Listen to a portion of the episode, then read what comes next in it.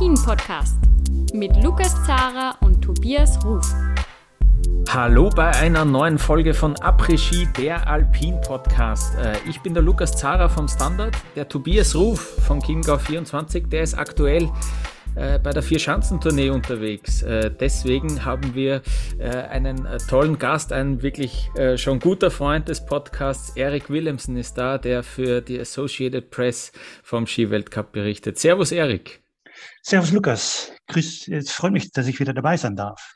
Ja, ich freue mich auch sehr, dass du dabei bist und ähm, wir müssen diese Folge äh, beginnen mit äh, der Meldung, die irgendwie heute den ganzen Tag, äh, zumindest in Österreich, die größte war und wo es auch irgendwie, ja, der größte Schock war. Matthias Meyer hat äh, völlig spontan anscheinend äh, seine Karriere beend für beendet erklärt. Äh, nach der Besichtigung vom Super G in Bormio hat er sich hingestellt und gesagt, so, das war's. Und es war irgendwie absolut niemand angeblich, äh, äh, ja, involviert in diese, in diese Entscheidung. Die hat er einfach ähm, selbst getroffen und das anscheinend recht äh, schnell und kurzfristig. Wie hast du, Erik, diese, diese Meldung aufgenommen und, und, und mit, mitbekommen und erfahren? Ich glaube, wie alle anderen, man hat von alle äh, Experten und von aller Läufe und so gehört, die waren wirklich alle überrascht, dass diese Meldung jetzt gekommen ist. Ich muss sagen, dass Matthias Meyer ein Karriereende überlegt hat das überrascht mich nicht. Das hätte ich eigentlich dann schon erwartet, dass er dann nach der vergangenen Saison gesagt hat, okay, drei Olympiamedaillen, äh, im Grunde alles gewonnen, was ich gewinnen will. Es ist schön gewesen, ich, ich höre auf. Dass er sich dann das ganze Sommertraining nochmal, sich dann nochmal durchquält und dann ein paar Rennen fährt, hier noch die Besichtigung macht, ich glaube nicht immer ein bisschen krank war, weil er ja gestern oder am Tag zuvor bei der Abfahrt nicht angetreten ist. Ich weiß nicht, ob das irgendwie mitgespielt hat, aber in seinem Kopf hat es sicher schon länger gespielt. Es ist nicht eine Entscheidung, die man während einer Besichtigung trifft, glaube ich. Aber es war sehr überraschend. Äh, der Zeitpunkt, wie gesagt, ist sehr überraschend, weil ich hatte eigentlich erwartet, dass eben, wie gesagt, wenn man eine Saison mit einer Weltmeisterschaft anfängt, dass man die auch zu Ende fährt. Äh, also das, äh, in dem Sinne kam die Meldung sehr überraschend und ja auch sehr schade, weil ähm, gut, seine Ergebnisse waren ja auch dementsprechend heuer, dass man schon einiges erwarten konnte, eben auch im Hinblick auf die WM, also auch für den österreichischen Skiverband. Und auch da sind die Reaktionen alle sehr überrascht gewesen. Also offensichtlich hat keiner es wirklich gewusst. Ähm, ja, für die ist es natürlich auch sehr schade, damit doch ein potenzieller äh, Medaillekandidat damit mhm. äh, wegfällt für äh, Frankreich im Februar. Mhm. Es war, ähm, ich, du wirst auch in dieser Gruppe sein. Es gibt da so einen Medienverteiler von der FIS und äh, da hat die Medienbeauftragte, die da in Bormio war, für die FIS hat da reingeschrieben, Matthias Meyer startet heute nicht und er hat sein Retirement bekannt gegeben. Und ich war gerade im Fitnesscenter auf dem, auf dem Spinning Bike äh, und wollte gerade mein äh, Lied wechseln auf meinem, auf meinem äh, Handy und, und sehe diese Nachricht und leg mal das Handy wieder weg und denk mir, okay, äh, habe ich, also habe ich das gerade richtig gelesen oder ist das, kann man das irgendwie anders interpretieren? Äh, da ist irgendwie gestanden, Matthias Meyer will not race today and he announced his retirement. Und ich denke mir, okay, aber die meint wahrscheinlich, okay, Retirement vom, vom Rennen heute, oder? Also das heißt, er fahrt halt heute nicht. Aber nein, das kann ja eigentlich nichts anderes bedeuten, als, äh, weil dann wird man ja ein anderes Wort verwenden. Und dann war ich mir kurz nicht sicher, aber aber äh, der hat anscheinend echt, also der hat das dann ganz kurzfristig und in einer, ja, in einer ganz normalen Aufnahme nach der Besichtigung äh, zwei Fragen, hey, wie geht's und kannst du fahren und äh, auf einmal redet er davon, ja, dass er, er beginnt, dass die Piste super ist und er sich fit fühlt. Und äh, es ist aber so, dass er nicht mehr weiterfahrt. ähm, und hat alle ja, überrascht. Ja. ja, irgendwie lustig, wie du das erzählst, weil, weil teilweise ist es mir eigentlich auch gleich gegangen. Ich dachte ja. auch zuerst, das ist irgendwie ein, ein Sprachfehler genau weil es eigentlich so in einem Nebensatz oder in eigentlich ein Zusatz da gestanden ist, der ja. Retirement, äh, hat mich das auch sehr gewundert. Andererseits muss ich sagen, wenn man darüber nachdenkt, ist es eigentlich perfekt getroffen, weil das war auch genau die Art und Weise offensichtlich, wie Matthias Meyer sich seinen Abschied vorgestellt hat. Weil ja. ähm, es, es, es, es ist nichts, es ist auch seine Persönlichkeit ein bisschen. Er ist immer ein, ein äh, extrem sympathischer Persönlichkeit gewesen, sehr äh, kollegialer Rennfahrer, hört man auch von anderen Läufern immer. Also in dem Sinne total netter Bursch. Und nie jemand, der da große Sprüche geklopft hat oder, oder anderswertig sich selbst in den Vordergrund gedrängt hätte, obwohl er dazu eigentlich jeden Grund gehabt hätte, aufgrund seiner Leistungen. Also, dass er da ein bisschen leise zurücktreten wollte, das, das war ja geplant, dass man das dann irgendwo nach einer Besichtigung in Bormio macht, wo jetzt auch nicht der große Presseauflauf war. Er hätte ja auch sagen können, ich, ich, ich warte bis Kitzbühel, wo dann hunderte von Medien vertreten sind und ich mache es dort. Na, er hat diesen Moment gewählt und eben, in, wie du es soeben schon erwähnt hast, in dem ORF-Interview quasi auch in einem Nebensatz plötzlich erwähnt, ja gut, das war es noch für immer für mich. In dem Sinne war eigentlich die, die Meldung, die die FIS rausgeschickt hat, ja, sehr gut getroffen, weil auch Sie das quasi in einem Nebensatz ja. erwähnt haben. Ja, wie, nochmals, die Art und Weise hat mich ein bisschen gewundert, das Timing hat mich gewundert. Ähm, ich ich kann nur mutmaßen, dass äh, der Matthias sehr schöne Feiertage mit seiner Familie gehabt hat, jetzt über Weihnachten und eigentlich mhm. gedacht hat, ja, es ist eigentlich nicht so schlecht, auch einfach mal ein paar schöne Tage daheim zu sein, ohne den Stress von Trainings, ohne den Stress vom Reisen, ohne den Stress von Rennen jedes Wochenende. Also lassen wir es gut sein. Und auch natürlich, gut, ist natürlich Abfahrtsspezialist, die, die Risiko für Verletzungen, wo er ja selber ein großes Wort mitreden kann ähm, ist natürlich auch immer im Hintergrund anwesend. Und ich glaube, dass all das zusammengespielt hat und er gedacht hat, naja, dann ziehen wir halt heute den Stecker raus. Hm, das ist ein schöner Gedanke eigentlich mit dem Weihnachtsfest daheim. Ja, vielleicht ist da auch irgendwie, vielleicht ist da auch was passiert. Wir hören jetzt kurz Matthias Meyer selbst. Wir haben einen Einspieler, wo er ähm, ja, auch wie schon in den OF-Interviews einfach nichts, nicht wirklich näher sagen will, was eigentlich die Gründe sind. Aber hören wir trotzdem äh, dem Matthias Meyer zu. I was always thinking the last years I could stop in the middle of the season, why not? And uh, yeah, a good point for it. Uh, I think I don't need an exact reason why I do this. Uh, I'm very happy about my career. I'm very happy about uh, yeah, the last years. They were really great and uh, looking forward.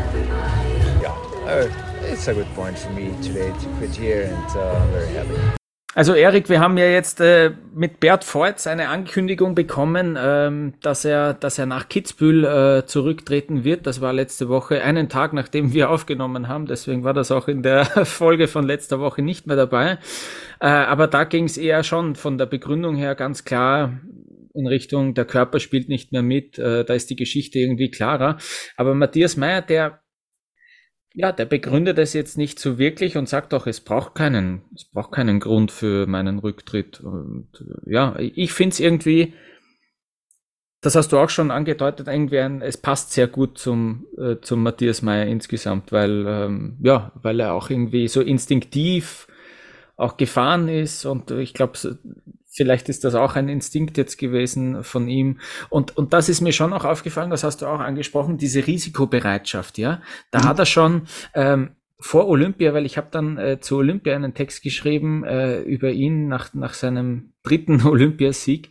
Da hat er auch davon gesprochen, dass er sich sehr, sehr akribisch auf diese Spiele vorbereitet hat. Gut, das ist jetzt, das wird jedem so gegangen sein. Aber auch, dass er da in diesem Rennen, das er dann gewonnen hat, in diesem Super G, nochmal mehr riskiert hat, auch sich nochmal mehr überwunden hat, als das bei anderen Rennen der Fall war. Da hat er dann wirklich gesagt in Peking, ich habe ich hab da mehr riskiert als auch zuletzt im Weltcup. Und diese diese, diese Richtung ist mir auch schon äh, aufgefallen jetzt in den letzten Rennen von ihm. Ja, er ist, er ist deswegen ein bisschen von Odermatt und von Kilde weg in den Speedrennen, weil er eben auch ein bisschen Probleme hat, dass er dann nicht das volle Risiko gegangen ist und dann wird man halt bestraft mit diesem Rückstand. Also ich finde, so ein ganz leichtes Anzeichen davon ähm, hat er schon auch gegeben, ohne natürlich jetzt so drastisch an, an ein Karriereende äh, zu denken oder das, das irgendwie anzudeuten. Aber er hat schon von dieser Risikobereitschaft immer wieder zwischen den Zeilen zumindest äh, erzählt und das, äh, das wird sie jetzt auch noch irgendwie decken mit meiner persönlichen Erklärung, die ich da jetzt noch äh, gesponnen habe für, für, diesen, für diesen Rücktritt. Und ich finde, es ist für für, auf drei Ebenen bitter, dieser, dieser Rücktritt. Erstens ist es für den Skisport bitter, weil er natürlich ein, ähm, ich glaube, ein, ein wirklich, äh, ja, zumindest in Österreich auf jeden Fall dem, dem Sport gut tut und äh, seine Person liefert einen Mehrwert einfach für diesen Sport. Es ist in zweiter Hinsicht für den ÖSV sehr bitter, weil Erik, wer fährt denn jetzt bei der WM? Da gibt's fünf Starter, weil Kriechmeier ist der, ist der Weltmeister. Jetzt ist Matthias Meyer weg. Max Franz ist verletzt. Es gibt aber fünf Startplätze. Also mir fallen ein Vincent Kriechmeier und Daniel Hemmetsberger. Das sind auf jeden Fall die zwei, die, die da mitfahren sollten. Und, und sonst, ich bin gespannt. Also drei andere wirklich mit Medaillenchancen ähm, sehe ich, sehe ich da aktuell nicht so wirklich. Ähm, und, und das, das dritte noch, was mir auch noch eingefallen ist, eine Art, ganz andere Ebene für den Hersteller, für Head, äh, wo jetzt Bert Voigt äh, sich verabschiedet hat, jetzt auch Matthias Meyer, ich glaube, das sind beide auf Head unterwegs. Und der Johann Claret, der auch angekündigt hat, nach diesem Jahr äh, war's das mit der Heim-WM, äh, der fährt auch auf Head, also irgendwie hast du da dann drei absolute Top-Athleten nicht mehr, nicht mehr dabei, also das ist auch noch irgendwie äh, eine Ebene. Aber ja, ähm, Magst du dazu noch äh, deine Gedanken äh, loswerden? Ähm, ja. Ja, gut, es ist auffällig, dass zwei amtierende Olympiasieger in mhm. eigentlich eine Woche Zeit äh, ihren Rücktritt bekannt geben. Das kann ich mir nicht erinnern, dass das so in der Vergangenheit mal war. Und sicher nicht äh, mit in einer Saison. Also Rücktritte sind doch meistens äh, mhm. die Geschichte, die wir im Sommer schreiben, nicht irgendwo im Dezember. Ähm, und wie du schon gesagt hast, bei, bei Beat Voits ist das sicher eine, eine was andere Geschichte. Der hat irgendwie körperlich schon gespürt, dass er es nicht mehr wirklich, ähm, ja, nicht mehr wirklich drauf hat sozusagen.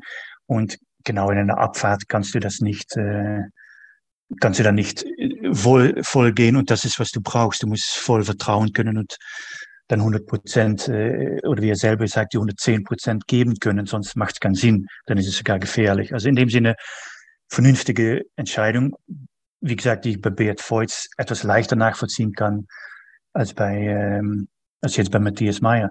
Und ja, die Head-Athleten, gut, die Geschichte lernt auch, dass Head äh, nie dafür zurückschreckt, ihren, ihren äh, Aufgebot an Läufer und Läuferinnen auch wieder entsprechend aufzustocken, mhm. falls, falls dazu Bedarf ist. Also über Head mache ich mir jetzt, äh, was das anbelangt, wenig Sorgen. Aber stimmt ja. schon, es ist natürlich auffällig, dass sie da doch ein paar Leute, die sicher mitbestimmend sind gewesen, äh, gewesen sind im, in den Speedbewerben in den letzten Jahren, dass sie da eigentlich drei, ja, drei wichtige Köpfe jetzt äh, verlieren.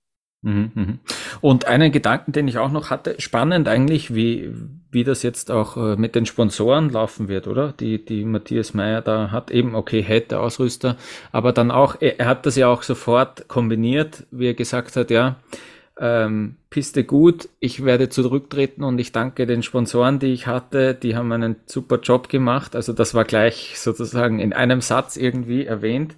Ähm, aber da wird man sich, schätze ich, dann auch nochmal äh, zusammensetzen müssen, weil das ja irgendwie äh, dann doch ein überraschender, ein überraschendes Ende ist. Aber auch da mache ich mir natürlich keine Sorgen. Aber es würde mich interessieren, wie, wie man das jetzt eigentlich dann ähm, ja, regelt, wenn das äh, mitten in der Saison plötzlich vorbei ist, aber wahrscheinlich auch jetzt nicht so, so unterschiedlich zu einer, wenn, wenn jemand verletzt ist und dann auch einfach mal das ganze, das ganze ja, Jahr wegfällt. Ja. Jetzt bin ich kein Manager und habe auch nie Einsicht in solche Verträge, aber ich bin mir sicher, dass da irgendwelche Bestimmungen drin sind. Ein Vertrag wird dann für eine gewisse Laufzeit geschlossen. In, in seinem Fall wahrscheinlich vor allem mit Unica, was ist sein, sein Kopfsponsor, mhm. wie man immer sagt. Also in solche Verträge steht bestimmt drin, was natürlich passiert, falls er, wie du sagst, eben eine ganze Saison verletzt ist und damit nicht für Unica jedenfalls auf der Piste nicht sichtbar anwesend wäre oder in diesem Fall seinen Rücktritt bekannt gibt. Ich nehme an, dass da Bestimmungen drinsteht, was dann, was dann gilt oder was, da gibt es sicher eine Vereinbarung. Also da erwarte ich auch keine, keine Probleme. Ich nehme an, übrigens, Sie wir das in der Vergangenheit mit Hermann Mayer und Raiffeisen gesehen haben oder eben mit Benny Reich und, und Marlies Reich, äh, mit, auch mit Unica. Die sind natürlich auch noch lange nach ihrer Karriere für diese Marke prominent anwesend geblieben. Also in dem Sinne ist, gibt da auch immer eine Lösung, falls ein, ein Rennläufer oder Rennläuferin plötzlich äh, zurücktritt. Mhm, sehr gut, ja, guter Punkt noch. Ähm, Ich habe noch einen Einspieler mit Gedanken zum Rücktritt von Matthias May und zwar von Nicole Schmidhofer, weil ich habe mit äh, Nicole Schmidhofer ein Interview geführt für eine Folge von Après die in den nächsten Tagen erscheinen wird. Ein Interview mit der Nicole Schmidhofer. Und als kleiner Teaser sozusagen äh, und als tagesaktuelles Thema habe ich sie auch gefragt, was denn ihre Gedanken sind zu, äh, zu der Rücktrittsmeldung und wie sie das äh, so erfahren hat. Und das hören wir uns jetzt kurz an. Ja, wir waren gerade zum, zum Training unterwegs und dann äh, haben natürlich die Handys geleitet und WhatsApp ist überall durchgegangen. Ähm, ja, da fehlen dann einfach die Worte, weil die Entscheidung äh, schon irgendwo ein bisschen unerwartet ist. Aber ich verstehe es voll. Ich glaube, die meisten Skifahrer verstehen das oder älteren Skifahrer, sage ich mal, die Jungen vielleicht nicht so.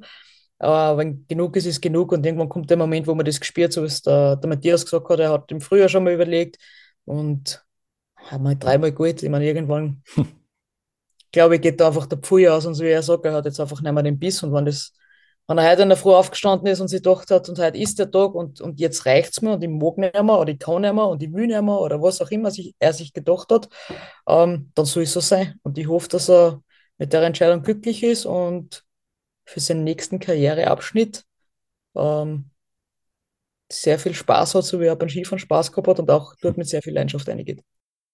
Also das volle Interview dann mit Niki Schmidhofer in den nächsten Tagen bei uns äh, in einer Sonderfolge.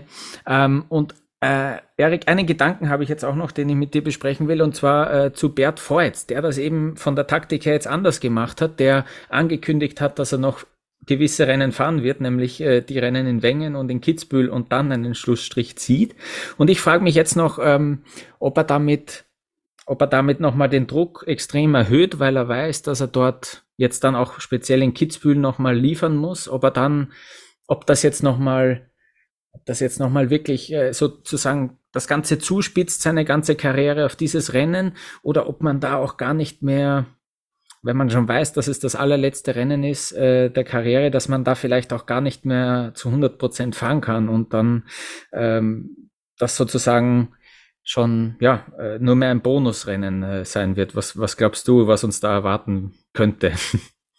Naja, was ich verstanden habe, ist, dass es jedenfalls kein Spaßrennen wird. Wir haben oft gesehen bei Läufer und Läuferinnen, die zurücktreten, dass sie ihr letztes Rennen irgendwie in Lederhose mhm. oder, oder anders wie quasi mhm. lustig hier den Berg runterkommen. Ich habe äh, verstanden, dass es in, im Falle von Bert heute nicht so sein wird, dass er tatsächlich nochmal die Streif ordentlich runterdüsen möchte.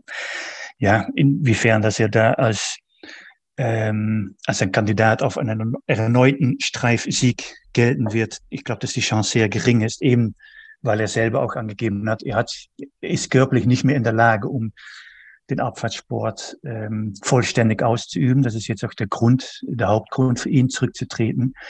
Also ich denke, dass er einfach nochmal die Atmosphäre mitnehmen will, dass das Ganze drum und dran, was es sowohl in Wengen als auch in Kitzbühel geben wird. Ich glaube, das werden wir noch einmal genießen, noch einmal dort von wahrscheinlich 45, 50.000 Zuschauer mhm. bejubelt zu werden, noch einmal abwinken und das war es dann. Und ich glaube, dass das Ergebnis da äh, zweitrangig ist. Aber gut, wie gesagt, es wird kein Lauf werden, wo wir, dass er mit quasi im, im Pizzaschnitt, Pizzaschritt runterfahren wird. Das wird es bei ihm nicht geben.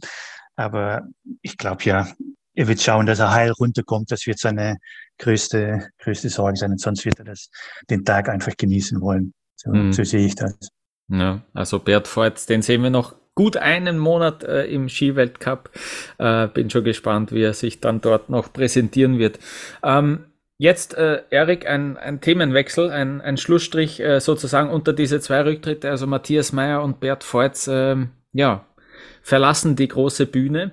Und wir schauen jetzt äh, nach äh, Semmering, wo es drei Technikrennen gegeben hat. Und Erik, für dich auch äh, persönlich ein, ein besonderer Ort, habe ich gesehen äh, auf Twitter, weil du dort ja auch eine spezielle Verbindung hast zu Semmering. Da war dein, dein erster Einsatz. Ja, genau. Ich habe letztens, wie das zum Jahresende geht, mal meinen mein Arbeitsplatz daheim ordentlich ausgemistet. Und da ist dann plötzlich meine allererste Akkreditierung für mein erstes Rennen als EP-Reporter äh, äh habe ich da gefunden. Und das war eben das Rennen in Semmering in der Saison 2006, 2007. Also hm. gut, das ist 16 Jahre her mittlerweile. Also, das war ein, ein, ein netter Fund äh, für mich und gute Erinnerungen. Das war mein erstes Rennen und ja gut, ich kann mich das eigentlich noch recht gut erinnern, äh, ähm, dass ich da war das erste Mal und das hat damals damit zu tun gehabt, dass ich gerade erst für AP angefangen habe und sie mir irgendwie einen, einen alten Laptop geborgt haben, der dann irgendwie, als ich dort arrivierten für mein erstes Weltcuprennen, insofern nicht funktioniert hat, dass das, dass der Wifi Modul nicht funktioniert hat. Also ich konnte irgendwie das, das, äh, das Wifi-Signal nicht empfangen. Und da haben wirklich die, die fantastische Leute von A1 haben mir damals wirklich schnell eine Verbindung gemacht, dass ich wenigstens mhm. ein Kabel einstecken konnte. Also falls noch irgendein Techniker, der damals in Semmering vor Ort war und diesen Podcast hört, dann möchte ich mich nachträglich nochmal ganz, ganz herzlich bedanken, damit ich doch von meinem allerersten Rennen auch ordentlich berichten konnte. Also, Geschützt habe ich das schon ein bisschen. Und wer hat damals gewonnen, weißt du es noch? Ich weiß es noch, ja, ja. Da, damals äh, hat äh, Katrin Zettel den ah. äh, Riesentorlauf gewonnen. Mhm. Und der Slalom, der, äh, das war auch ein historisches, äh, historischer Fakt, weil das war Therese Borsen, mhm. eine Schwedin, und das war auch ihr erster und einziger Weltcupsieg. Also, mhm. Sehr gut. Abgespeichert, ja, dieses Wissen. Ja, ja, Sehr gut, genau. Erik. Also du hast dich aber natürlich äh, intensiv äh, mit diesen Rennen äh, am Semmering jetzt auch auseinandergesetzt, weil du eben auch beruflich darüber berichtet hast. Ähm, vor allem äh, ja dann eh für deinen äh, Zielmarkt sozusagen äh, sehr interessant gewesen, denn Michaela Schifrin hat da einen äh, lupenreinen Hattrick eingefahren. Sie hat beide Riesenslaloms gewonnen und auch den Slalom. Ähm, ich habe im Vorgespräch, das wir da gerade gehabt haben, schon gesagt, eigentlich, das hat mich schon überrascht, weil Michaela Schifrin, obwohl sie im Gesamtweltcup führt, jetzt vor allem auch im Riesenslalom ja, nicht, nicht so dominant gewirkt hat, aber dort äh, am Semmering, das dürfte ihr sehr gut liegen. Es ist schon das zweite Mal, dass sie dort äh, so einen Hattrick feiert und drei Technikrennen an drei Tagen äh, gewinnt. Ja, wie, wie kannst du dir das erklären, dass es dort so gut jetzt geklappt hat für Michaela Schifrin? Ja, es hat mich äh, erstens auch sehr überrascht, äh, muss ich sagen. Ähm, für Michaela Schäffen ist, ist der Riesendorlauf immer ein, ein großes Gut. Da will sie gut sein. Das ist ihr wirklich ein Anliegen. Aber es ist auch immer eine Baustelle bei ihr. Sie hat phasenweise, dass sie wirklich gut, äh, äh, gute Ergebnisse erzielt, aber dann auch über längere Zeitraum nicht. Und ja, es ist schwer vorstellbar, aber wahr, dass sie bis äh, vorgestern in Semmering hatte sie über ein Jahr keinen einzigen Riesentorlauf mehr mhm. gewonnen. Ähm, und gut, du weißt, dass, dass ich gern äh, Zahlen und Statistiken äh, für mich selbst äh, organisiere. Und es hat mich, ich habe das mal ausgerechnet, aber weil viele denken, ja, Michaela Schiffen, das ist natürlich Slalom, das ist ihr, ihr Haupt, äh, ja, ihre Hauptspezialität. Äh, äh und dann der Riesentorlauf, das ist ja die Nummer zwei. Das stimmt nicht. Wenn man mal schaut, wo Michaela Schiffen ihre meisten Siegen feiert, natürlich relatiert an die Anzahl von Starts in den jeweiligen mhm. Bewerb, dann ist natürlich Slalom weitaus ihr stärkster äh, ähm, Bewerb. Da gewinnt sie über 50 Prozent der Rennen, wo sie teilnimmt. Hm. Aber dann an zweiter Stelle kommt schon der Super G. Mhm. Da gewinnt sie nämlich äh, über 21 Prozent der Rennen, wo sie teilnimmt. Der dritte, und das wird dich vielleicht überraschen, das war der Ab die Abfahrt. Mhm. Und erst an vierter Stelle kommt der Riesentorlauf. Aber diese Daten die golden ja nur noch bis vorgestern natürlich. Jetzt hat sie Aha, zwei okay. Riesentorlauf in Serie gewonnen. Damit ist der Riesentorlauf wenigstens ihr drittbester Bewerb. Mhm. Aber gut, es ist, oft hat man die Idee von einer von einem Läufer oder in diesem Fall einer Läuferin, okay, das ist Technikspezialistin, also Slalom und Riesentorlauf mhm. sind ihre beste Bewerbe. Ja gut, warum es dann jetzt plötzlich in, in Semmering wieder so gut läuft, ähm, man muss fast sagen, der Start war ihr äh, mhm. große Stärke diesmal. Man hat schon beim ersten Rennen, im ersten Durchgang gesehen, dass sie sich wirklich extremst aus dem Starthaus rausgepusht hat und wirklich noch mit beiden Stöcken vorbei das erste Tor noch immer angeschoben hat. Und das hat man so bei anderen nicht gesehen. Und man hat gesehen, die, die Rückstände der anderen, das war schon ein paar Zehntel, mhm. haben die schon verloren in den ersten 15 Fahrsekunden. Und das, das hat einen riesen Unterschied gemacht. Also man kann nicht sagen, das hat jetzt mit Semmering zu tun, aber das war sicher ihre richtige äh, äh, Taktik. Sie hatte sicher richtige äh, Besichtigung und sich richtig überlegt, wie man äh, den ersten Teil des Kurses anlegen soll. Und das hat man heute auch wieder im Slalom gesehen, wo sie ähm, sich im zweiten Durchgang im ersten Teil durch eigentlich richtig taktiert hat, gar nicht so voll Gas gegeben wie viele andere, die dann eigentlich im, Steil, im Steingelände dadurch in Probleme gekommen sind, aber eher ein bisschen dosiert angefangen und dann mit, der richtigen Linie und dem richtigen Tempo dann Vollgas geben im, im Steilhang. Da, so hat sie eigentlich das Rennen, den Slalom heute gewonnen, aber auch war das ein entscheidender Faktor in beide, beide Riesentorläufen. Mhm, absolut. Ich habe ich hab das äh, rausgesucht. Sie war erste, erste, erste und zweite in diesem, in diesem Start, äh, in diesen Starttoren. Und es war ja ein lustiger Start eigentlich. Du hast eine, eine künstliche Rampe da, äh, da, da, da geht's mal dahin und dann kam aber gleich eine Welle eigentlich beim, beim dritten Tor, glaube ich, äh, wo dann nochmal ein paar Läuferinnen haben dann nochmal probiert, am on top auf dieser Welle nochmal einen Stockschub einzulegen. Es waren sich, selbst nach vier Durchgängen waren sich die Läuferinnen, glaube ich, nicht so sicher, was ist da jetzt das, äh, das Schnellste. Und es hatte irgendwie ganz leichten Skicross-Style, finde ich, diese, diese Welle auch. Aber schon augenscheinlich, dass Michaela Schifrin da äh, wirklich ja, das beste Mittel hatte. Und ich frage mich auch, ob das vielleicht tatsächlich ein bisschen hilft, dass sie da diese Sessions mit, mit Kilde eingelegt hat, dass sie vielleicht auch ein paar Tore eben gemeinsam trainiert haben, wie wir gehört haben, vor, vor Sölden war das, ja. Ähm, ist natürlich ein netter Gedanke, dass es das jetzt wirklich genau ausgemacht hat, äh, ist schwer zu sagen, aber ich glaube, geschadet hat es wahrscheinlich nicht, oder? Na, auf jeden Fall nicht. Aber gut, ich, ich folge die Karriere von Michele Schiffen äh, schon sehr, sehr lange. Mhm. Und was ich, was ich immer wieder erfahre, ist eigentlich, dass äh, Training, ob allein ob, oder mit, mit, mit ihren äh, Teammates vom, vom amerikanischen Team oder mhm. mit Gilde, das ist alles schön und gut. Bei Michele Schiffer muss es einfach vom Gefühl her passen. Wenn bei ihr irgendwas in der Ordnung und im Ablauf nicht passt und sie anfängt, sich Gedanken zu machen, dann, dann wird es schwierig. Und wenn sie drei Tage lang so fährt, wie sie jetzt macht, dann kann es für mich nur heißen, dass sie äh, im Kopf wirklich sehr, sehr gut da war und irgendwie das alles gepasst hat und dass sie sich einfach wohl gefühlt hat.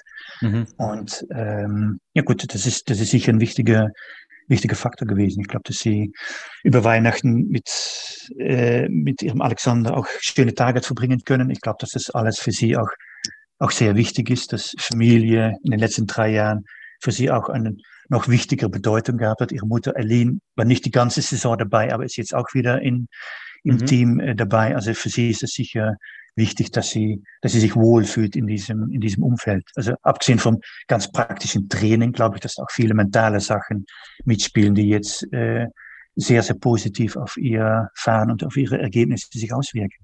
Mhm, mhm. Den ersten Riesen, Riesenslalom hat sie gewonnen vor Petra Vlhova und Marta Bassino. Der zweite, da war Lara Gutberami äh, auf Platz zwei, weil dieser erste Durchgang auch extrem schnell gesetzt war und äh, Gutberami da ja wirklich äh, damit am allerbesten zurechtgekommen ist. Auf Platz drei wieder Marta Bassino und dann eben jetzt äh, im Slalom äh, die aus US-Sicht äh, Sensation fast schon, dass man da einen Doppelsieg gefeiert hat vor Paula Molzan und die Lena Dürr ist auf Platz drei gefahren. Ähm, jetzt Du sagst, äh, du, du begleitest die Michaela Schifrin schon sehr lange. Was ist dir denn aufgefallen an den, an den Zitaten, die sie dann auch geliefert hat nach diesen Rennen, wie, wie sie reagiert hat und auch diese herzzerreißende Szene dann, dass sie da mit Paula Molzern sich so lange umarmt und, und wirklich da äh, fast äh, kleine Freudentränen gekommen sind. Äh, was ist dir, ist dir da irgendwas Spezielles aufgefallen noch, äh, was sie, was sie dann irgendwie, ja, kundgetan hat nach diesen Rennen? Nein, ich denke, das, was sie von sich gegeben hat, sehr äh, in der gleichen Linie ist, wie sie immer reagiert. Sie ist in diesen Tagen natürlich immer auf ihre Anzahl der Siege äh, angesprochen worden. Mittlerweile sind es 80, also mhm. es sind nur mehr zwei bis zur Rekord von Lindsay Vonn, nur mehr sechs, bis auch Ingemar Stenmark dran glauben muss. ähm, gut, das, das, das wird früher oder später sowieso passieren. Ähm, aber da, dazu, ich weiß nicht, will sie sich immer, ähm, will sich nicht wirklich äußern. Es ist schwer einzuschätzen, was es für sie selbst bedeutet. Und, und ich habe immer das Gefühl, dass sie selber auch nicht wirklich ähm, nicht wirklich, sage ich das, ein, ein, quasi einen Finger drauflegen kann, was, was ist das jetzt? Wie fühlt sich das jetzt an, dass man so viele Siegen erringt? Und mhm. ähm, sie lebt mehr von Tag bis Tag und sie hat äh, eben nach dem zweiten Riesentorlauf äh, Sieg hat sie es auch so gesagt, für ja gut, 79 was jetzt. Die Zahl sagt mir jetzt wenig. Heute war es ein Sieg und damit bin ich verdammt glücklich, sagt sie. Also den einen Sieg an dem Tag, das ist, was für sie zählt und nicht das große Ganze, wo wir Journalisten natürlich immer sie darauf ansprechen. Also in dem Sinne war das jetzt äh, nicht überraschend. Was sie immer tut, ist, dass sie gern ihre, ihre Konkurrentinnen oder in diesem Fall auch ihre, ihre, äh, äh, ihre eigene Team äh, Mitfahrerinnen in den Vordergrund stellt. Und jetzt mit Paula Monsen hm. hat, sie natürlich, hat sie das natürlich äh, sehr gut machen können, weil es ist, es ist das erste Mal, dass äh, zwei Amerikanerinnen 1-2 äh, äh, Finish in einem Damenslalom seit 1971. Das ist mhm. mehr als 50 Jahre her. Also das mhm. ist wirklich ein Stück Geschichte, was da heute geschrieben wurde. Und gut, für sie, und man hat sich wirklich gesehen, sie freut sich wirklich mehr für Paula, dass die endlich diesen Durchbruch geschafft hat. Sie war schon, sie hat schon Top, Top 10 Ergebnisse gehabt in Slalom, aber wirklich am Podest war sie in dieser Disziplin noch nie.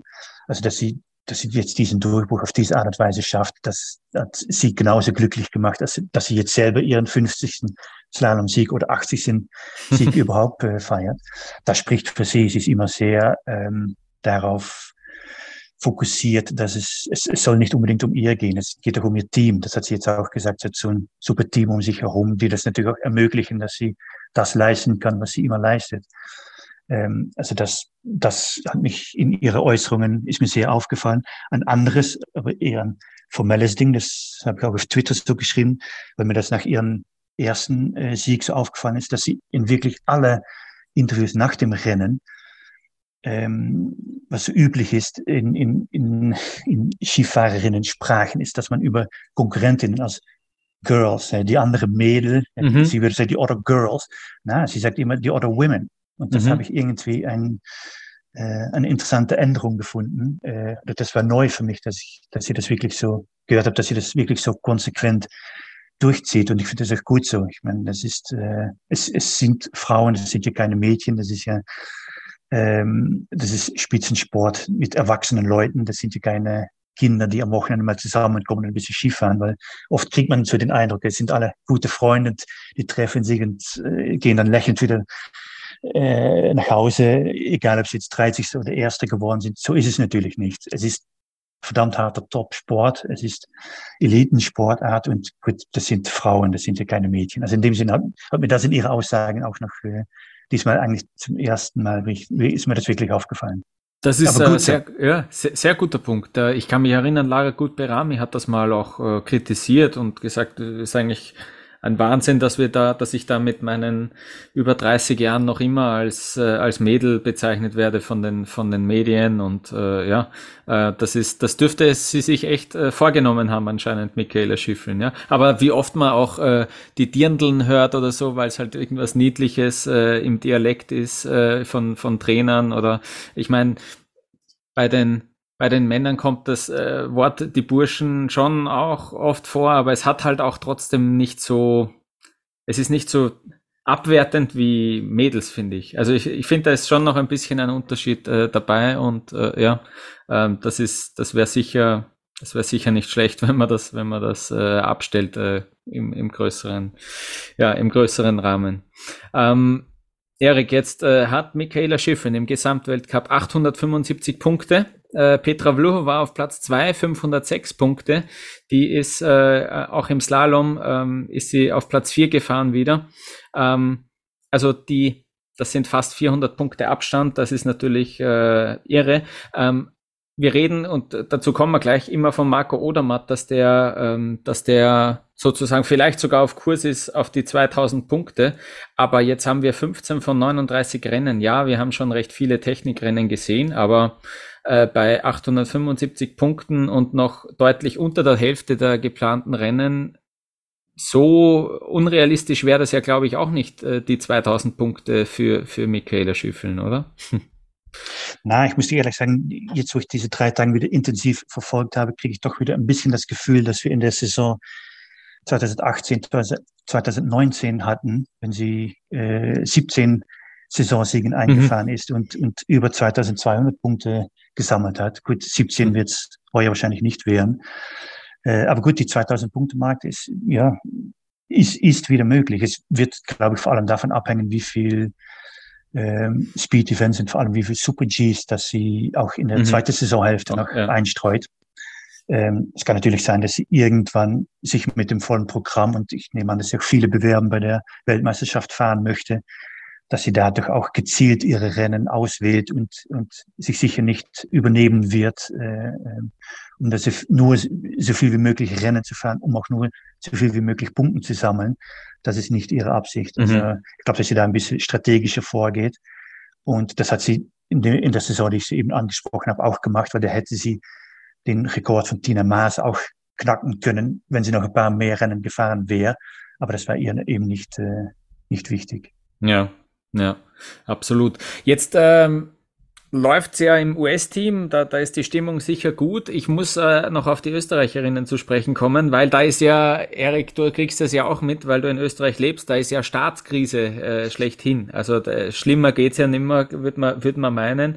Ähm, wie kriegst du das mit? Jetzt haben wir da Katharina Liensberger mit dem ja eigentlich Ausfall im, im Slalom. Äh, wir haben Katharina Truppe äh, Ausfall im zweiten Durchgang, wo sie ja immerhin vielleicht, äh, wenn alles glücklich gelaufen wäre, vielleicht Top 5 gefahren wäre, ähm, auch da ein Ausfall. Ähm, wie, wie kriegst du das mit, dass man da ja so am Hadern ist? Ähm, was, was sind deine Gedanken dazu? Ja, ich finde der Ausdruck Staatskrise finde ich sehr gut getroffen. Ja. Man sieht es natürlich auch immer wieder. Es ist, äh, es ist immer Krise. Ich, ich erinnere mich, dass ich vor, ich glaube, acht Jahren oder so mal eine Geschichte geschrieben habe, weil die österreichische Männer da über ich weiß nicht, über die ersten paar Monate kein Abfahrtsrennen gewonnen mhm. haben. Da war natürlich die große Krise. Wir haben natürlich die Technikkrise auch bei den Herren gehabt, nachdem Marcel Hirsche zurückgetreten war und nicht plötzlich ein andere äh, zehn Siege pro Saison einfahren äh, konnte.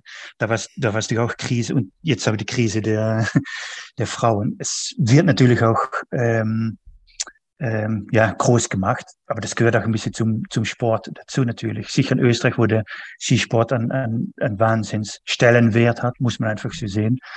Ähm, da kommt natürlich auch die Kritik. Es ist oft bemerkenswert aber zu sehen, wovon der Kritik kommt, dass das von aus den Medien kommt oder von ehemaligen Läufer oder Läuferinnen, das kann man auch verstehen, aber es kommt auch wirklich von Funktionären der ÖSV. Und das, das finde ich dann schon ein bisschen überraschend. Ich denke, wenn man Kritik übt. Und das war forsche Kritik, die in diesem Fall vom, äh, vor allem von Patrick Ortlieb gekommen ist. Ähm, ich bin, ich bin sogar seiner Meinung, aber ich denke, ich würde es so nicht geäußert haben, weil wenn ich ähm, im Verband drinnen bin, dann würde ich das auch eher verbandsintern äh, versuchen zu, diese Themen, die er hat oder die Schwachpunkte, die er sieht, die würde ich auch versuchen dann intern anzubringen und dann schauen, wo man Verbesserungen erzielen kann ähm, er hat natürlich schon ein bisschen eine Lawine losgetreten. Vielleicht war das auch die Absicht, dass man dann auch äh, weiß, dass es wirklich äh, fünf vor oder vielleicht fünf nach zwölf ist für das, äh, für das österreichische Frauenteam. Weil ja,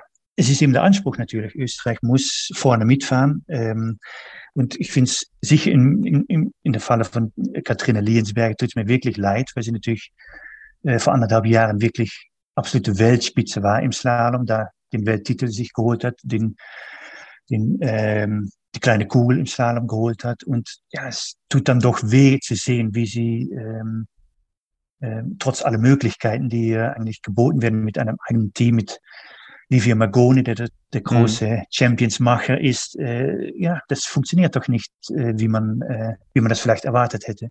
Und das ist auch sicher für den Sport schade. Wir haben natürlich äh, gesehen, dass auch Petra Vlhova nicht nicht die hat in das, im Sommer mit, mit Motivationsproblemen gekämpft und ich habe auch das Gefühl, dass sie nicht wirklich so am letzten Druck erfährt, so wie sie es in den letzten Jahren gemacht hat. Und gut, das ist für den Slalombewerb bei den Frauen natürlich schon, äh, schon schade. Ja, auf den Österreichern, es, es wird sicher irgendwann wieder besser gehen. Es, es ist schade, dass man jetzt hört, wenn man sieht, dass man zufrieden sein muss, wenn sie ansatzweise gut waren oder ein Mittelteil äh, gut gefahren sind, dass man da, sich damit zufrieden geben muss das ist natürlich nicht der Anspruch der, äh, des Skiverbands. Ähm, da werden Verbesserungen kommen, aber die kommen auch. Es ist immer zeitlich so. Als Österreich hat natürlich so viel Potenzial, so viele Möglichkeiten, auch so ein Trainerstab, der einfach so gut ist, muss man einfach sagen, dass da auch wirklich Lösungen gefunden werden. Und das kommt wieder. Aber ja, mhm. man, Geduld ist halt nicht immer die, die beste Eigenschaft von, von Menschen, ja. die in oder um den Sport äh, herum äh, sich aufhalten. Ja, absolut. Äh, Laufbestzeit von Franziska Gritsch äh, im zweiten Durchgang vom Slalom, das ist das Beste, was dem ÖSV passiert ist in diesen drei Tagen. Das wollen wir auch nicht unerwähnt lassen und das ist immerhin ein Anzeichen, ein, ein, ein, ein Positive Note äh, am Ende dieser, dieser drei Tage, dieser Heimrennen. Ähm, ein kurzes Wrap-up aus DSV-Sicht. Im Riesenslalom, da gab es äh, keinen einzigen Punkt äh, für den DSV.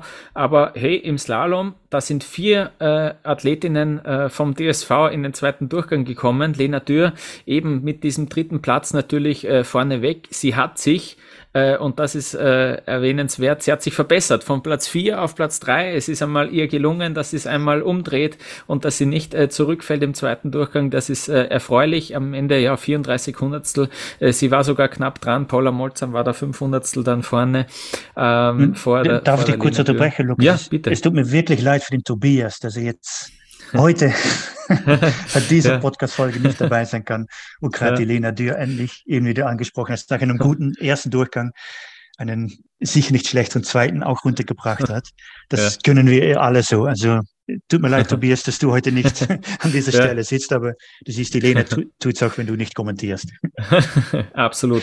Und dann haben wir Emma Eicher, Jessica Hilzinger und Andrea Filser, die sind alle in die Punkte gekommen, äh, auf Platz 19, 22 und 25. Ja, und äh, aus, aus Schweizer Sicht, ja, wenn die Holdener, die ja da im roten Trikot unterwegs war, Platz 5, äh, der hat da jetzt sozusagen im Kampf um diese Slalomkugel ein bisschen äh, federn lassen müssen. Es war generell, äh, waren, ja, Erik, es waren schwierige schwierige Bedingungen. Wir haben auch, obwohl es so kurze Laufzeiten waren, vor allem auch im Riesenslalom, ähm, ja irrsinnige Zeitabstände gesehen, einfach weil es auch, äh, glaube ich, wirklich äh, sehr knifflig war. Ähm, das ist so ein unscheinbarer Hang, auch Semmering, äh, du warst ja schon öfter dort äh, vor Ort berichten, aber es ist irgendwie ein unscheinbarer Hang durch den Wald durch, relativ schmal, aber ich habe mich ein bisschen angefreundet jetzt auch die letzten drei Tage damit, äh, mehr braucht es eigentlich nicht. Warum eigentlich äh, da ganze, ganze Berg, äh, ja, Hänge ähm, abholzen, weil es reicht auch so. Äh, du kannst dort auch äh, ein bisschen variieren in der Kurssetzung, finde ich. Und äh, es ist trotzdem ja äh, wirklich sehr herausfordernd gewesen, was wir, was wir gesehen haben. Ja, auf jeden Fall. Gut, das ist vorher schon, äh, schon angesprochen. Ähm, es hat irgendwie ein, ein interessantes Gelände, weil schon beim dritten Tor so ein, ein bisschen eine Welle kommt. Also Besichtigung ist, ist wirklich extrem wichtig äh, hier in, in, in Semmering. Und ja, gut, wer das am besten macht, der äh, verschafft sich damit einen, einen Vorteil. Und das hat, glaube ich, äh, diesmal in allen drei Rennen eine, eine Rolle gespielt. Aber es mhm. stimmt, ein interessanter Hang. Gut, ein ganz anderes Thema, was wir, glaube ich, jetzt nicht weiter ausführen sollten, aber was man trotzdem immer wieder ansprechen muss. Ich bin Semmering durchgefahren und man konnte sich eigentlich schwer vorstellen, dass dort ein Weltgebrennen mhm. stattfindet, weil ähm, ja, gut, die ganze Umgebung ist grün und braun und ja gut, man sieht einen weißen Streifen, wo das, äh, das Rennen zwar unter relativ guten Bedingungen, aber trotzdem, ja, es, es ist jetzt nicht die, die große Schneelandschaft in der Umgebung. Und ja. gut, das ist doch ein Punkt, der leider in Zukunft äh, ja, eine mhm. größere Rolle spielen wird, glaube ich. Äh, sprich, wie lange kann man Semmering noch äh, fahren? Ja, das denke ich mir auch jedes Mal, wenn dort gefahren wird. Aber Erik, es soll sogar schon Olympische Spiele gegeben haben, wo es äh, ganz braun war rundherum und nur ein weißer Streifen. ähm, ja, aber es ist auf jeden Fall ein Thema. Zwei ganz Kleinigkeiten habe ich noch. Srinka Jutic, die ist auf Platz 6 gefahren, aber da hat es geheißen auf einmal im OF, ähm, der wurden fast die Skier geklaut vor dem zweiten Durchgang. Äh, es wollte sich jemand die Ski schnappen von der Srinkel von der Srinkel Jutic. Äh, und dann ist die Alpinpolizei äh, gekommen und hat sich das angeschaut, weil ein Trainer vom US-Team äh, da dazwischen gegangen ist, hat das mitbekommen, äh, dass sie da wer bedienen will.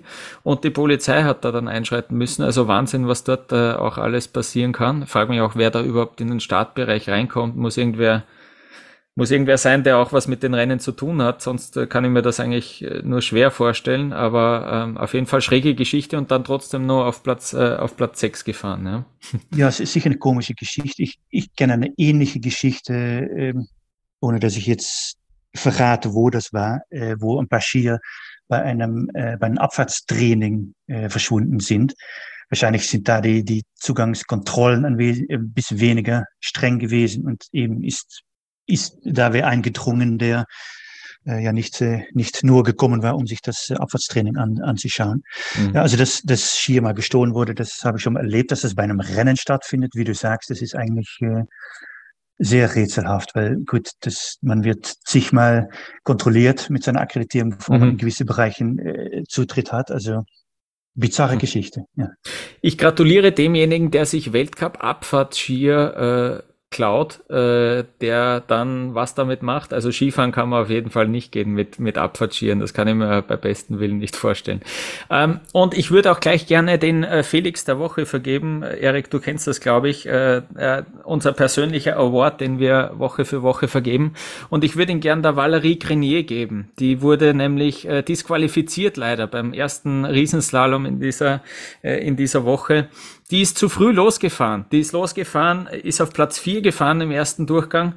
Ähm, der Trainer hat überhaupt gesprochen vom Lauf ihres Lebens und leider ist sie da, ist sie da, ja, zwei, gut zwei Sekunden wahrscheinlich so äh, zu früh losgefahren. Wir wissen es, da gibt es ein Signal fünf Sekunden vor dem Startsignal und fünf Sekunden danach. Du hast einen Korridor von zehn Sekunden, wo du starten darfst. Aber die ist da äh, sogar davor noch äh, losgefahren, die Valerie Grenier ähm, sie ist dann am nächsten Tag Fünfte geworden. Also es ist irgendwie noch halbwegs gut ausgegangen, aber deswegen äh, der Felix der Woche für die Kanadierin. Ähm, ja, äh, eine, eine verrückte Geschichte, die auch schon mal, Patrick Feuerstein war es einmal, in Adelboden, dem ist das genauso passiert, im zweiten Durchgang, das äh, kann ich mich noch erinnern.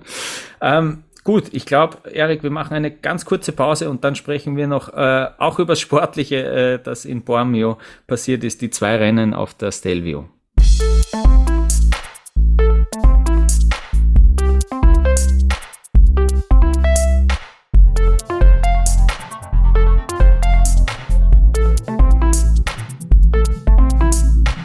Ja, in Bormio wurde nicht nur äh, zurückgetreten, da wurde auch natürlich gefahren. Es gab einen Abfahrt und einen Super-G. Und äh, die FIS hat kommuniziert, Erik, schon vor den Rennen, ähm, falls man sich äh, aus Mediensicht, falls man da mitmachen will bei der Besichtigung, Media Inspection, dann sollte man besser vorbereitet sein, weil die Piste ist sehr, sehr eisig, wurde da gewarnt. Und wir haben es dann in den TV-Bildern gesehen. Ähm, am Anfang von der Woche, auch, auch, bei, den, äh, auch bei den Abfahrtstrainings wurde, wurde diese Warnung sozusagen schon äh, über, die, über die Journalistengruppe verteilt.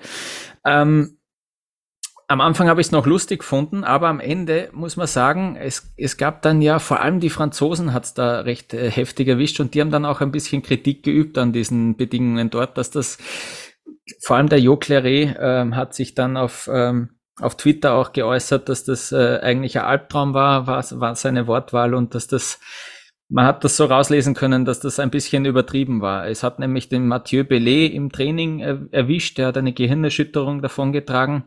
Äh, dann gab es den, ein, ja, einen, einen jüngeren Fahrer, einen, einen Emporkömmling, der Adrien Fresquet, der ist äh, gestürzt in der, in der ersten, äh, in der Abfahrt und der ist dabei von der Piste geflogen. Also der ist durch die Netze durch und ist da in den Wald eigentlich reingeflogen, hat sich dabei bei diesem Sturz auch einen Kreuzbandriss zugezogen. Und dann hat es im Training auch noch den Victor Schuler erwischt. Der hat sich die Hand gebrochen, das Handgelenk gebrochen. Also die Franzosen irgendwie da äh, sehr vom Pech verfolgt. Aber es war natürlich äh, auf jeden Fall sehr extrem und Erik, ich glaube auch, auch hier wieder können wir dann sagen, weil die Zeitabstände, die waren ja unfassbar groß. Vincent Kriechmeier hat die Abfahrt gewonnen vor James Crawford und Alexander Omut Kilde. Das war noch okay, aber auf Platz 4 Marco Odermatt mit 1,46 Sekunden schon Rückstand ist der vierte geworden. Da hat man sich gedacht, okay, der, der ist ins Ziel gekommen, äh, unmittelbar hinter dem Kilde, aber da war noch so viel Platz, hey, da wird er noch wer reinfahren. aber das war dann nicht mehr so. Und auch im Super-G haben wir eigentlich äh, recht große Zeitabstände gesehen, also eigentlich äh, unglaublich. Da ist der dritte, äh, der dritte Loic Mea. Marco Odermatt hat gewonnen vor Vincent Kriechmeier und Loic Mea schon 1,22 hinten. Also diese riesen Zeitabstände, die haben schon auch zu tun damit, oder? Dass es äh, ja einfach extreme Bedingungen dort gegeben hat. Ja, das sehe ich auch so. Die, die Stelvio, die vergibt nichts. Also wenn du da irgendwie ähm, nicht spot-on bist mit deiner, mit deiner Linie oder wenn du irgendwo ein bisschen abkommst oder ein bisschen außer Balance gerätst, dann bist du gleich äh, weit hinten. Äh, das kostet so, sofort viel Zeit und ja, es, es, es waren typisch zwei Rennen, eben wie du sagst, wo die Zeitabstände auch deswegen so groß geworden sind, weil die Bedingungen wirklich extrem waren, extrem am Limit, muss ich sagen. Und ja, man sieht immer wieder bei den großen Abfahrtsklassiker im, im Weltcup. Das, äh, es ist nicht jedes Jahr so, aber, aber es, man hat das Gefühl, dass sie immer ein bisschen aufbauen, bis ans Limit gehen, bis dann irgendwie wieder ein bisschen paar schwere Stürze kommen und dann nächstes Jahr schaut es wieder ein bisschen gemäßigter aus. Diesmal war es wirklich sehr am, äh, am Limit und gut, hast zuvor aufgelistet, was, äh, was schon passiert ist und ja, man muss fast schon froh sein, dass da nicht äh, mehr und nicht schwerere Verletzungen äh, davongetragen wurden. Ähm, gut, das ist natürlich auch was der Sport attraktiv macht, das muss man auch so sehen. Es wirkt immer in zwei Richtungen. Ähm, es war natürlich super zum Zuschauen. Also das, man sieht wirklich, die, die, die Läufe müssen wirklich vom Start bis zum Finish kämpfen. Das meinte ich vorher, wenn du irgendwo ein bisschen nachlässt oder nicht den richtigen Druck aufbaust, ja, dann, dann kannst du um den Sieg sowieso nicht mehr mitfahren. Und das ist, wenn sie unten da im Zielraum kommen, die sind wirklich erledigt. Es ist zwei Minuten Rennzeit oder so, aber da geben sie wirklich, da müssen sie auch wirklich alles geben, wenn sie vorne mitfahren wollen. Und ja, es ist wirklich eine, eine riese Aus Aufopferung, äh, um da, ja, um da, um den Spitzenplätzen mit, äh, mitzukämpfen. Kleine Fehler machen, äh, das darfst du. Wenn es ein bisschen gröbere Fehler sind, dann bist du weit weg. Und ja, dann sieht man, wenn man sich die Ergebnisliste anschaut, eben doch äh, riese Unterschieden. Obwohl dann mhm. doch immer die gleichen Leute wieder, wieder vorne mitfahren. Das sind ja. dann genau die, die das richtig dosieren können und die wissen auch vielleicht, wenn es nicht überall 100 Prozent richtig ist, was sie gemacht haben, die wissen, wo sie das Risiko äh, mehr oder weniger eingehen sollen. Äh, die kennen sich so gut aus auf diese Strecke auch. Ähm, gut, das ist dann noch die Erfahrung, die dann letztendlich mitbestimmt, ob du vorne oder in der Mitte oder am Ende der Platzierungsliste dich, äh, dich befindest. Hm. Ja, das sind so kleine Fehler, die du angesprochen hast. Die hat sich der Marco Odermatt sogar erlaubt in diesem Super G, ganz oben nämlich. Äh, da war er gar nicht, gar nicht so sauber und dann irgendwie so als ob es Klick gemacht hätte. Da hat er dann sich sozusagen vielleicht sogar ermahnt, uh, jetzt muss ich wirklich besonders äh, auf meine saubere Technik achten. Äh, und das ist ihm dann im unteren Abschnitt äh, exzellent gelungen und deswegen hat er auch mit wirklich viel Vorsprung äh, gewonnen. Bei der, ich glaube, es war sogar die letzte Zwischenzeit, wo er noch, ja, äh, wo er noch Zweiter war. Und dann hat der Vincent Griechmeier dort unten äh, tatsächlich äh, fast sieben Zehntel verloren äh, auf Marco Odermatt und ist äh, Zweiter geworden. Ähm, und die andere Geschichte ist, dass der Kilde im Super G äh, da unten äh, in diesem Stück, der war ja sogar zweimal gleich am Boden bei zwei äh, aufeinanderfolgenden Toren. Der hat da eben auch auf der Suche nach dem Limit ist er vielleicht zu weit gegangen. Und Vincent Kriechmeier interessanterweise hat dann gesagt, er hat sich diese Läufer auch angeschaut und hat gemerkt, dass da viele Läufer äh, Probleme haben äh, und deswegen hat er da eben mehr dosiert unten und das hat's dann ausgemacht, aber dass das auch gleich sieben Zehntel ausmacht, ist natürlich brutal. Da sieht man auch wieder, ähm, ja, wie, wie exzellent auch Marco Odermatt das, das ausnutzt, wenn die Konkurrenz irgendwo, äh, irgendwo ein bisschen zurücksteckt. Also Erik, wir haben da dieses, dieses, dieses Duell, diesen Zweikampf von Odermatt-Kilde äh, im Bormio jetzt würde ich sagen, nur, nur bedingt erlebt, weil sie eben, ja, weil sie eben sich plötzlich nicht den, den Sieg untereinander ausgemacht haben. Vincent Griechmeier hat da ordentlich mitgesprochen und äh, ja, Kilde, ähm, Kilde war da auch zweimal, äh, zweimal geschlagen und ich glaube auch, also ich persönlich, das war jetzt irgendwie noch die letzte Chance, äh, wenn er da noch um die große Kugel was, was äh, anzumelden hat, aber, aber das war's jetzt, glaube ich, wenn er, wenn er zweimal, äh, ja, wenn er da äh, so deutlich dann auch im Super-G vor allem äh, von Odermatt geschlagen wird. Ja, muss man leider so sehen. Ähm, ich glaube übrigens nicht, dass Gilde in, in, in, diesen zwei Tagen den Gesamtweltcup quasi mhm. verspielt hat oder seine Chance verspielt hat. Das liegt auch daran, dass er in seinem dritten Bewerb im, im Riesentorlauf einfach zu wenig Punkte macht, um überhaupt eine realistische Chance zu haben, irgendwie mit, mit Marco Odermatt mitzuhalten. Weil was der natürlich bringt, ist, ist wirklich wahnsinnig, wenn du immer, immer vorne mitfährst in, in drei Disziplinen, ja, dann, dann weißt du, wenn du das eine Saison durchziehst, dann wartet am Ende die große Kugel auf dich. Das, das geht nicht anders. Hm, ja. Ähm, Vincent Kriechmeier hat mich äh, überrascht, dass er jetzt doch ähm, da einen ja, einen, einen Schritt gemacht hat im Vergleich zum Saisonstart. Da hat er noch, ja, auch, auch immer wieder Fehler gehabt in seinen Fahrten, aber jetzt äh, plötzlich, wo er da ja, wo sich herausstellt, er muss dieses äh, ÖSV-Speed-Team alleine anführen. Ähm, aktuell schaut so aus, als ob er dazu in der Lage ist und, und ich finde das einfach wenn er diese langgezogenen Kurven fährt, das ist einfach, wenn er die sauber wirklich fährt, das ist äh, schön anzusehen. Und der ist, der ist wirklich äh, gut in Form, muss man sagen. Ja, auf jeden Fall. Das ist, das ist so schön zu sehen. Es, es ist gerade so die schwierige Strecken, eben wie die Stelvio. Das, da siehst du wirklich, wer die richtige, die richtige Technik hat, wer die richtige, der richtige Ansatz hat genau in den Kurven, in den, wie du eben sagst, in den langgezogenen Kurven, da sieht man das am besten, wer da am sichersten auf seine Skier steht. Und ja, das sind das gerade natürlich, äh, was heute super schön anzusehen beim, bei Marco Odermatt, wie er das wirklich in Perfektion beherrscht, wobei man sich auch bedenken muss, im Unterschied zum, zur Abfahrt natürlich, dass man beim Super G nur die Besichtigung hat.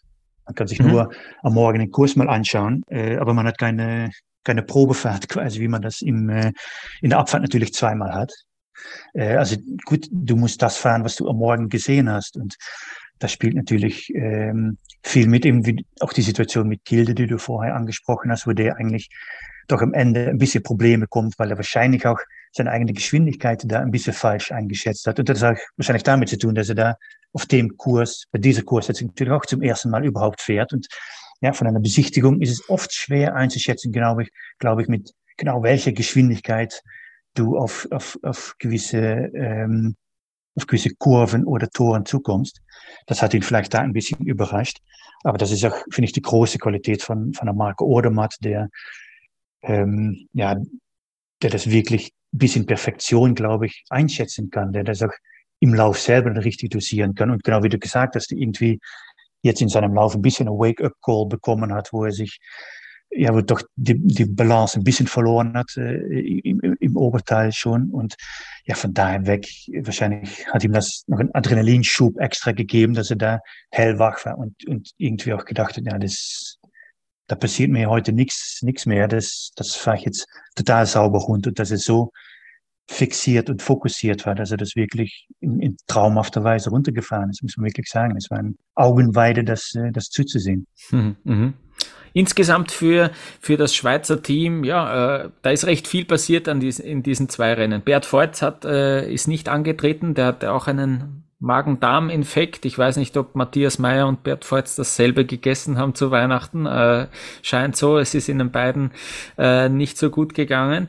Ähm, der hat eben auf diese beiden Rennen verzichtet. Dann hatten wir die Abfahrt, wo vier Schweizer in die ersten acht fahren und äh, darunter Urs Krienbühl, Platz sechs, äh, extrem äh, coole Geschichte eigentlich grundsätzlich äh, nach, nach seinen Verletzungen. Justin Merisier mit der Startnummer 40 auf Platz sieben gefahren, Gilles Rollin mit äh, Startnummer 35 auf Platz acht. Ja, und dann äh, und dann eben im Super G, äh, Urs Kriembühl ist da leider ähm, ohne Sturz ist er ausgeschieden, hat dann Schmerzen im rechten Knie verspürt. Ähm, zum Zeitpunkt unserer Aufnahme wissen wir noch nicht, was es da hat, aber äh, man ist relativ besorgt im Schweizer Team leider. Also das äh, könnte unmittelbar nach diesem sechsten Platz in der Abfahrt, wo er sich so gefreut hat, äh, der Urs Kriembühl, könnte das leider äh, eine gröbere Verletzung wieder sein. Yannick Chablot, der hat, äh, der hat sich im Training, äh, hat er, ist er gestürzt und hat sich eine, eine Rückenverletzung äh, zugezogen. Aber es gibt auch noch eine gute Nachricht, äh, neben, neben der Dominanz von Marco Odermatt. Äh, Loic Meillard hat äh, seinen ersten Podestplatz in einem Super-G äh, eingefahren im Weltcup. Äh, und damit ist er neben Alexis Pointerot der einzige im aktuellen Fahrerfeld, der im Slalom, Riesenslalom und Super G einen Podestplatz äh, erreicht haben im Weltcup. Ähm, das ist nicht so vielen gelungen. Ja, ähm, das war auf jeden Fall ähm, ein, ein Ausrufezeichen äh, von, von Loic Mehr auch in dieser Disziplin. Ähm, Erik, ist dir sonst noch was im Bormio auf, aufgefallen, äh, etwas Besonderes, abgesehen von diesem Hund, der das Rennen äh, für ein paar Minuten unterbrochen hat. Ja, genau, das wollte ich eben ansprechen. Es waren viele wilde Hunde unterwegs und, und einer, der ging den Kurs runter und wieder rauf. Das war natürlich äh, eine, eine lustige Geschichte. Ja, sonst, ich, ich muss sagen, ich habe äh, mein Fokus war vor allem auf die, auf die Damen, mhm. die Frauenrennen in Semmering diesmal, aber ich habe Bormann natürlich sicher, sicher mitverfolgt. Ich habe beide Rennen sehr, ähm, ja, es war für mich richtige Bormio-Rennen, richtige Stelvio-Rennen mit, mit, mhm. mit, mit allem drum und dran. Ähm, gut, das Kriechmeier äh, äh, die Abfahrt gewinnt, das hatte ich so nicht, nicht ganz äh, mhm. erwartet, mhm. muss ich ehrlich sagen. Das, aber das, das hat er wirklich extrem gut runtergefahren. Es war, ähm, es war für mich so, als hat er irgendwie dafür gesorgt, dass es doch ein ganz einfacher Kurs ist. Es ist ganz leicht ausgeschaut, wie er das, äh, mhm. äh, wie er das gemacht hat, wie er doch gewisse Wellen abgefedert hat und doch eigentlich seine Linie sehr konsequent gefahren ist. Das hat, das hat wirklich toll ausgeschaut. Also das, das ist mir sicher, sicher von dem Rennen beigeblieben. Und äh, ja, vom heutigen Super G, ja, es, es gibt fast keine Superlative mehr, die man für Marco Odermatt äh, anbringen kann. Ähm, hm. Gut, wir haben es vorher schon angesprochen, der ist in mehreren Disziplinen so dominant anwesend. Äh, ja, fantastisch. Also da kann man nur den Hut ziehen und ja, leider für den Gesamtweltcup wird es heuer weder bei den Männern noch bei den Frauen sehr spannend werden. Es sei denn, aber gut, das hoffen wir natürlich alle nicht, dass irgendwelche Verletzungen ins Spiel kommen. Sollte das nicht der Fall sein, dann glaube ich, dass beide Kugeln, wo wir noch nicht mal im Jahr 2023 äh, gestartet sind, sind die quasi schon äh, für mein Gefühl vergeben. Mhm, ja, äh, mir ist noch aufgefallen, ja, Daniel Hemmetsberger, der hat sich echt jetzt äh, auch etabliert im Super-G. Der ist ja in dieser Saison gestartet mit einer Startnummer im Super-G jenseits der 50, glaube ich. Äh, hat sie da jetzt heute, hat er die Startnummer 27, ist wieder Spitzenergebnis geworden. Auf Platz 4 ist er gefahren. Also der hat da jetzt äh, auch in der zweiten Disziplin auf jeden Fall, äh, würde ich sagen, ja, äh, Fuß gefasst. Und natürlich so ein ganz kurzes DSV-Roundup, auch wenn der Tobias nicht da ist, dann in aller Kürze. Äh, es war ähm, ja irgendwie irgendwie auch der Hund drinnen. Es waren auch nicht die Rennen des DSV. Es hat begonnen damit, dass der Andy Sander in der Abfahrt nicht fahren hat können, weil er ähm, ja einen grippalen Infekt hatte. Ähm, dann ist es, äh, dann ist es ja, äh, auch blöd hergegangen. Ähm, Dominik Schweiger ist ja da gestürzt, beziehungsweise hat den Ski verloren. Der hat sich ja irrsinnig, äh, das war artistisches äh, Kunststück, dass er sich da abgefangen hat auf dieser Piste. Also sensationell eigentlich, aber der hat sich richtig geärgert, dass da die Bindung aufgegangen ist. Und der Pepe Ferstl, der ist gleich ganz oben gestürzt in der Abfahrt, ähm, hat sich da lange auch die Hand, an der er ja verletzt ist, gehalten, aber der hat sich vor allem auch am, Sprunggelenk ähm, hat aber dann trotzdem im Super-G für das beste DSV-Ergebnis äh, gesorgt in Bormio, aber es war leider nur ein Platz 16, also das war äh, vom DSV äh, eher nichts. Der Andi Sander war dann wieder dabei im Super-G, ist dort auf Platz 20 gefahren, aber Bormio irgendwie zum Abhaken und ja, ähm, setzt ja ein bisschen fort, was wir schon auch in Gröden gesehen haben von DSV äh, im Speed-Bereich, da schaut's gerade ähm, nicht so, nicht so prickelnd aus. Ähm, ja, und dann würde ich noch sagen, wir schauen, wir schauen auf das äh, weitere Programm. Äh, also zuerst einmal äh, steht Silvester äh, am Programm, aber am 4. Am 4. Jänner geht's weiter. Ähm, die Frauen fahren dann gleich zwei Slaloms in Zagreb. Da sind die Männer äh, dieses Jahr nicht dabei. Die Männer fahren nämlich einen Nachtslalom in Garmisch-Partenkirchen. Das wird äh, auf jeden Fall sehr interessant. Dann geht's für die Männer auch in Adelboden weiter und die Frauen fahren zwei Riesenslaloms in Kranzkagora. Also jetzt sind auch wieder die Techniker und Technikerinnen dran.